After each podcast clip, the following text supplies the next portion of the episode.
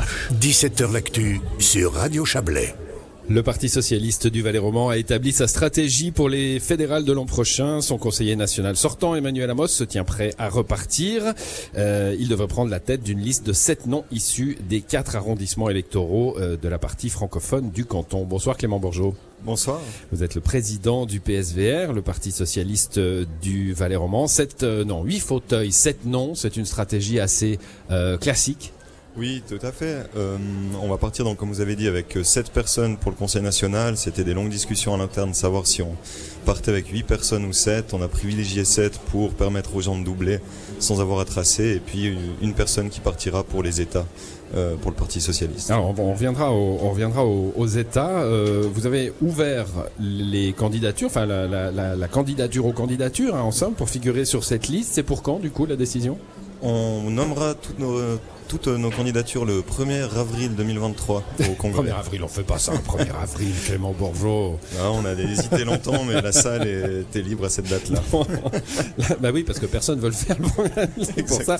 Bon, euh, le 1er avril, c'est alors il y a des, il y a évidemment des calendriers différents, des agendas différents selon les formations politiques, selon les cantons aussi. On a les Verts du canton de Vaud qui sont en plein, euh, en pleine décision, qui décideront cet automne déjà. Avril pour des élections en octobre, ça fera une campagne assez courte, non? Non, je pense pas. Ça laisse quand même plusieurs mois de campagne. Et puis si on nomme trop tôt, on avance. Euh, peut-être que l'entrain autour de la campagne se perd avant qu'on la lance. Là, ça nous permet vraiment de nommer les personnes et d'attaquer euh, dans le terrain directement après. Est-ce que le fait que pour ces élections fédérales, la plupart des sortants, sinon tous les sortants, risquent de se représenter, donc il y aura une élection peut-être euh, un peu moins, un peu moins acharnée, un peu moins pleine de défis que d'habitude, ça peut jouer aussi sur le temps de campagne? Oui, probablement. Ça, on verra l'année prochaine euh, comment ça se passe. Mais c'est vrai que ça, permet de prendre le temps en tout cas et puis de, bien travailler chez nous aussi pour euh, trouver des bonnes candidatures et remplir ces listes. Alors on reste sur euh, le Conseil national. Vous allez, comme d'habitude, euh, ouvrir aussi à des listes thématiques, les fameux 60 plus, PS migrants. J'ai vu liste femmes aussi. Est-ce est qu'on fait encore une liste femmes aujourd'hui en 2022, une liste séparée pour les hommes et les femmes? Rassurez-nous, ça ne veut pas dire qu'il n'y aura pas de femmes sur la liste principale. Non, non, non. notre liste principale, elle sera paritaire selon nos statuts, mais c'est vrai qu'on a créé les, les femmes socialistes du les romans euh, cette année. Et euh, ce sera à elles de décider si elles veulent faire une liste euh, pour ces élections et mettre voilà, c'est pas décidé ça. C'est vous ouvrez à, ces, à ces sous-sections hein, en somme, génération 60 plus, etc. la possibilité de faire une, les jeunes aussi, je les ai pas cités. Oui. Et oui, exactement. Oui, c'est une tradition. On a ces sections spécifiques, comme on appelle, et qui font un travail tout le reste du temps politique et qui peuvent aussi tout à fait participer à ces élections et ça ferait plaisir. Alors les États, on va parler du, du Conseil des États. Là, il y a une stratégie qui m'a un peu étonné. C'est un petit peu la raison de votre présence ici ce soir. D'ailleurs, c'est euh, vous souhaitez une candidature féminine. Jusque là, tout va bien, mais qui ne sera pas sur la liste du Conseil national. Pourquoi? Ça permet d'élargir les réseaux. Là, on hésitait entre 8 et 7 pour le Conseil national, on part à 7. On s'est dit, on a une personne en plus, un réseau en plus euh, qui peut mobiliser autour d'elle euh, dans cette campagne. Mmh, on, pourrait voir les choses de, plusieurs façons. Hein. A priori, les États, c'est difficile pour le Parti socialiste. Ça l'a été avec Stéphane Rossini, ça l'a été avec Mathias Reynard, c'est des locomotives électorales.